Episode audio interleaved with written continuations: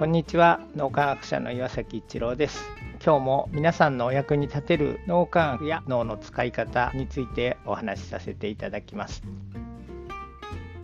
自分らしさって何だろう？特に脳科学的にどういうことなんだろうっていうのを考えた場合にですね人ってみんな脳の使い方が偏っているんです。使い方の癖があるというか。それがみんなその偏りがちょっとずつ違うんですよ。使い方の偏り脳の使い方の癖の違いっていうのが自分らしさになってると思うんですよね。偏りが自分の才能にもなり自分の性格にもなり自分らしさにもなってていくということですよね。完璧な脳の使い方をしている人はいないというかですねそういうものはないというかそれが少しずつだからみんないいところもあればちょっと至らないところもあったりっていう状態なので偏ってるっていう言葉をあえて使ったんですよね。これは僕もクレアも含めてなんですがみんなそんな自分の脳が偏って使われているって思ってる人はいないと思うんですよね。自分と脳の使い方の偏りが違う人を見ると特にその偏りが多くなればなるほどなんだこいつはって思いがちなんですよね。根底にあるのは自分で自覚してないかもしれないですけどなんだこいつは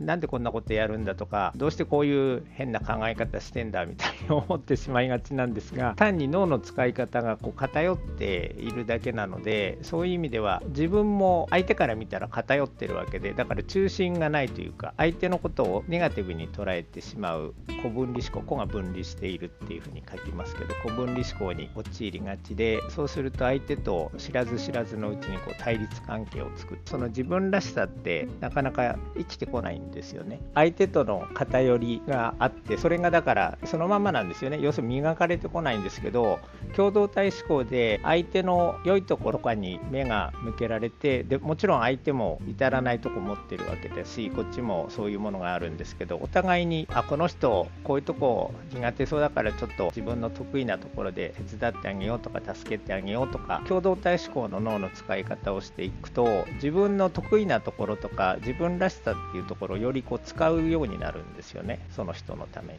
共同体思考で相手とお互いに助け合うとか励まし合うとかそういう脳の使い方をしていくと脳の成長サイクルをどんどん回すようになるんですよね。脳の成長サイクルって回せば回すほど磨かれていく脳が進化成長していくので自分らしさっていうのはそこでどんどん使っていくことでさらに磨かれていく。自分らしさがより研ぎ澄まされていくっていう形になっていく。でそうすると自分が思ってた以上にこう自分らしさってポテンシャルというか可能性がより引き出されてくるっていうことが起こってくるということです。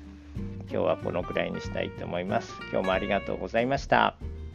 この3分脳みやき気に入られた方はメルマガでも脳みやきのことを発信していますので脳みやきメルマガ検索してみてください。そちらからも脳みやきあるいは最新の脳科学のことを学んでいただくことができます。皆さんのお役に立てると嬉しく思います。今日も素晴らしい一日をお過ごしください。脳科学者の岩崎一郎でした。ありがとうございました。